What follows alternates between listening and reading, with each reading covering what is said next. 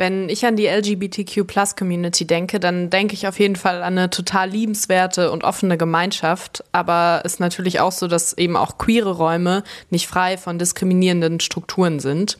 Eine Studie aus Großbritannien hat herausgefunden, dass mehr als die Hälfte der BIPOCs, also schwarze Menschen, indigene Menschen und Personen of Color, schon mal innerhalb der LGBTQ-Plus-Community Rassismus erfahren haben. Das ist schon eine krasse Zahl, dass über die Hälfte Rassismus innerhalb der queeren Community erleben. Dazu kann ich sagen, dass ich vor zwei Jahren äh, durch Bekannte auf die Leipziger Gruppe Queering Defaults aufmerksam äh, geworden bin. Sie haben so eine alternative Pride-Demo unter dem Motto The Future is Inter Intersectional organisiert, auf der ich letztes Jahr war. Es war für mich so eine andere Atmosphäre als bei der sogenannten CSD-Demo und dadurch konnte ich auch neue Eindrücke gewinnen. Vor allem, dass dabei Themen wie Rassismus, Ableismus, sexualisierter Gewalt in queeren Spaces in den Reden einen Raum gefunden haben. Über diese Veranstaltung und darüber, wie wir Pride intersektional feiern können, wollen wir in unserer heutigen Folge von Solidarität, was können wir tun, reden. Ich bin Raja. Und ich bin Johanna. Hi.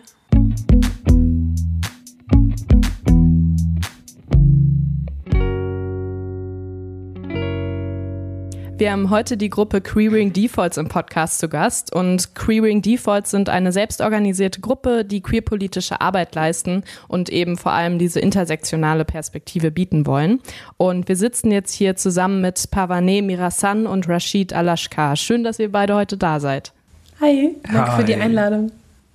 Ich freue mich. Ja, das freut mich auch, dass ihr da seid. Wie Johanna schon gesagt hat, erleben laut der britischen Studie über die Hälfte der BIPOC rassistische Diskriminierung in queeren Räumen.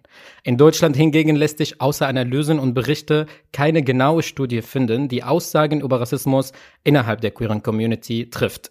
Doch das Thema gewinnt langsam mehr an Bedeutung und hier soll es auch, glaube ich, in Deutschland nicht so anders aussehen. Oder was meint ihr?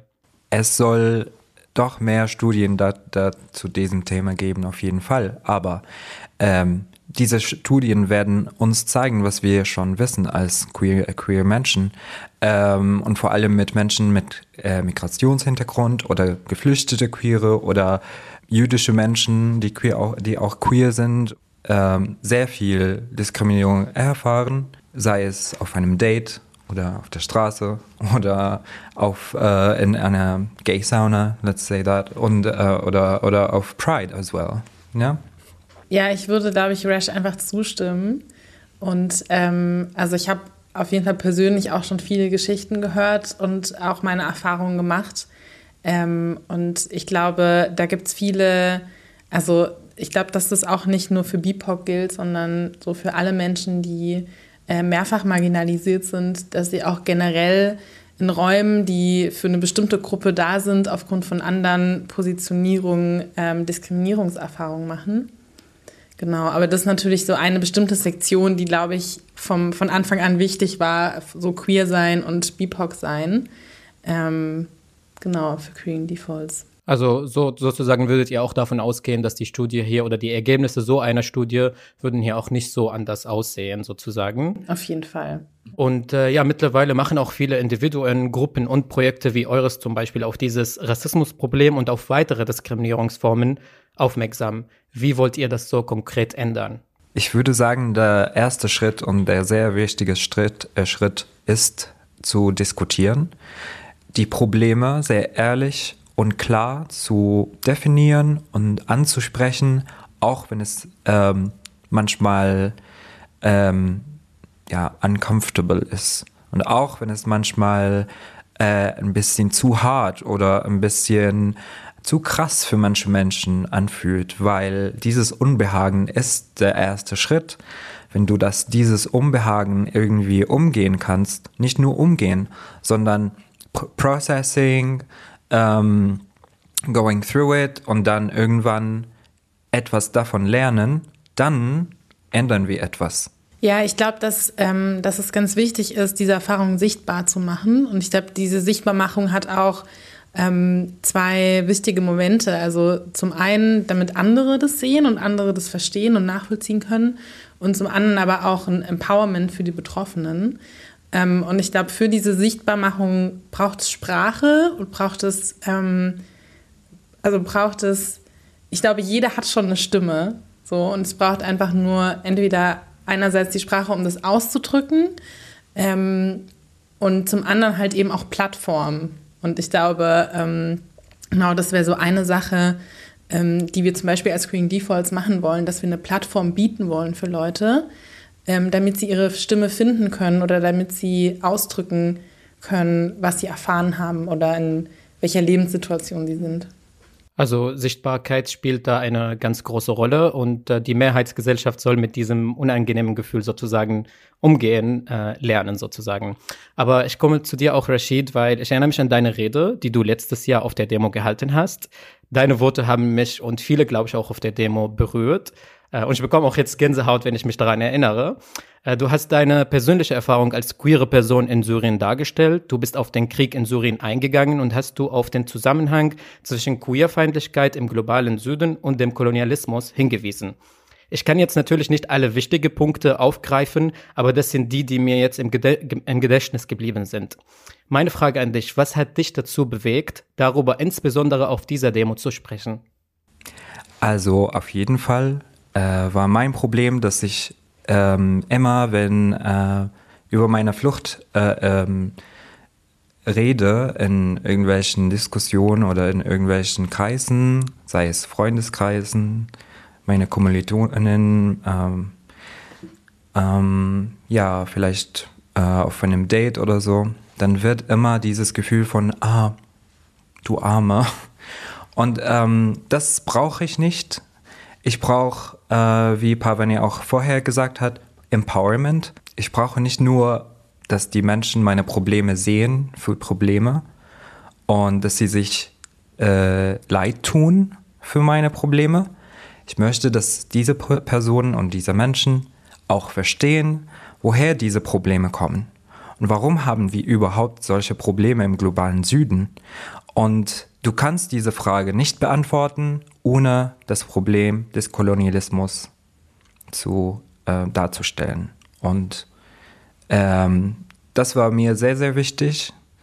Ähm, wenn wir über Queerfeindlichkeit im globalen Süden oder im äh, Mittelosten sprechen, dann ähm, denken viele Menschen, ja, das ist ein Problem, die äh, Menschen in diesem Gebiet haben und wir nicht.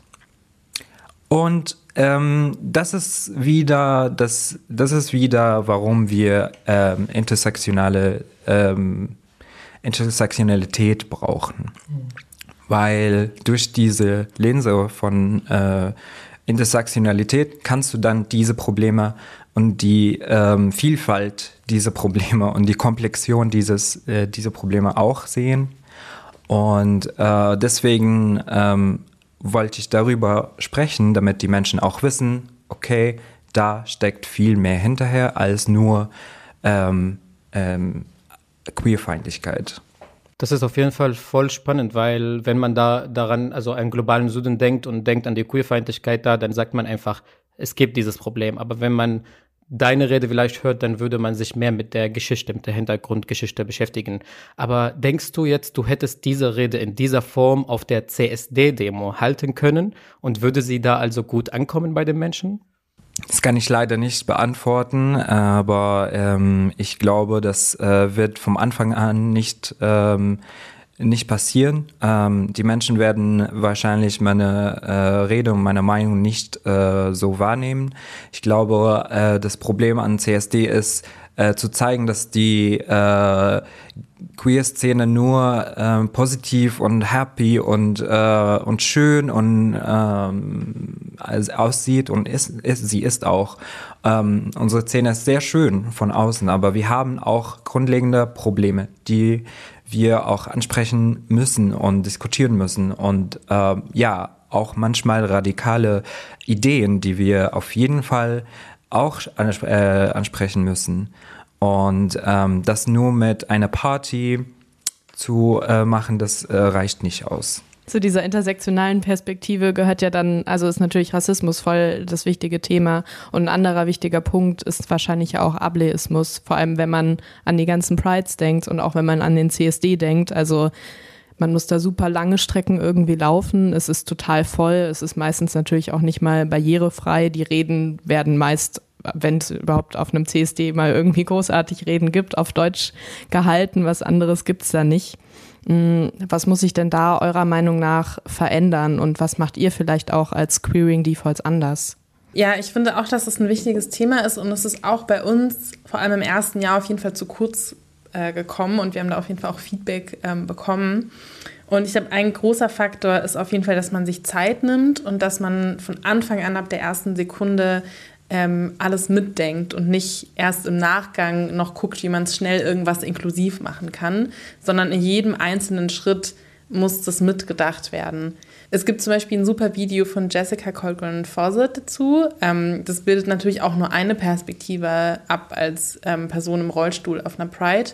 Und ähm, natürlich gibt es noch sehr viele andere Dinge, die man beachten muss um eine Pride irgendwie inklusiv zu machen oder barrierearm und barrierefrei geht sowieso nicht, weil auch, das haben wir auch gelernt, man kann nicht einfach nur einmal lernen, das sind alle Bedürfnisse, sondern man muss eigentlich oft auch im Moment gucken, ähm, was gibt es jetzt gerade für Bedürfnisse. Ne? Also selbst im Plenum zur Vorbereitung zur Pride ähm, und auch später ist es immer ein Abwägen. Und ich glaube, was besonders wichtig ist, und das ist auch so ganz allgemein, glaube ich, wichtig, nicht nur zu dem Thema, ähm, dass man eine bestimmte Fehlerkultur hat. Und zu dem gehört unter anderem, dass man immer wieder versucht, nicht fragil zu sein und Feedback mhm. ernst nimmt ähm, und immer wieder guckt, also sowieso sich erstmal entschuldigt so ähm, und dann aber auch guckt, wo ist der Fehler entstanden und wie können wir das nächstes Mal anders machen.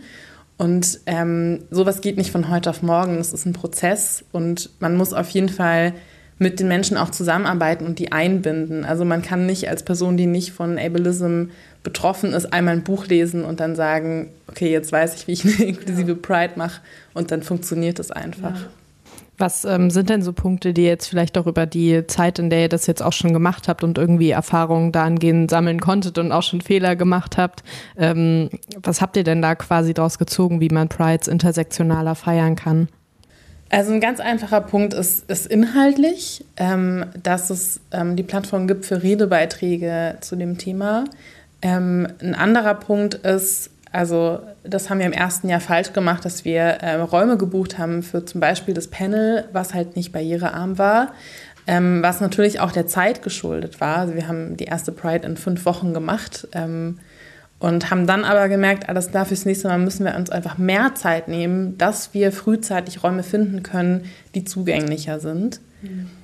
Ähm, dann natürlich ein Punkt, ähm, als Beispiel wäre ähm, eine Gebärdenspracheübersetzung. Das haben wir jetzt auch nicht in jedem einzelnen Programmpunkt, aber zumindest auf der Demo, weil es unglaublich teuer ist. Ähm, und ich glaube, das ist, das ist noch ein ganz interessanter Punkt, dass man nie vergessen darf, dass wir als Gruppe, also wir haben als Gruppe den Anspruch, irgendwie möglichst zugänglich und inklusiv und so weiter zu sein. Wir sind aber trotzdem in einem System, was das nicht so ist. Ähm, das heißt, manchmal muss man da, glaube ich, auch ein bisschen ähm, gütig mit sich selbst sein oder Verständnis mit sich selbst haben ähm, und gucken, wie kann man irgendwie einen Kompromiss finden zwischen, man macht sich nicht kaputt und man versucht trotzdem alles zu tun, um es inklusiv zu machen. Also ich finde zum Beispiel, sollte es selbstverständlich sein, dass es Förderungen gibt, um zum Beispiel sowas wie eine Gebärdensprache-Dolmetschung zu finanzieren, die sehr leicht auch zugänglich ist, ne? also auch für selbstorganisierte Gruppen. Und das war für uns immer sehr umständlich, dieses Geld irgendwie ranzukriegen.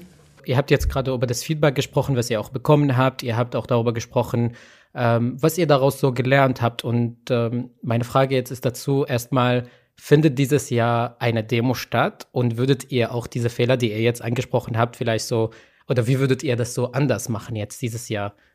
Also es ist, wir sind noch im Planungsprozess ähm, und ich glaube, der Stand, den es jetzt gerade gibt von den Planungen, der kann sich auch noch mal voll ändern. Es ist immer ein bisschen, also dadurch, dass wir so eine selbstorganisierte ehrenamtliche Gruppe sind, wo es natürlich auch keinen Zwang gibt, dabei zu bleiben, weiß man immer nicht, wer springt ab, was verändert sich im Plan.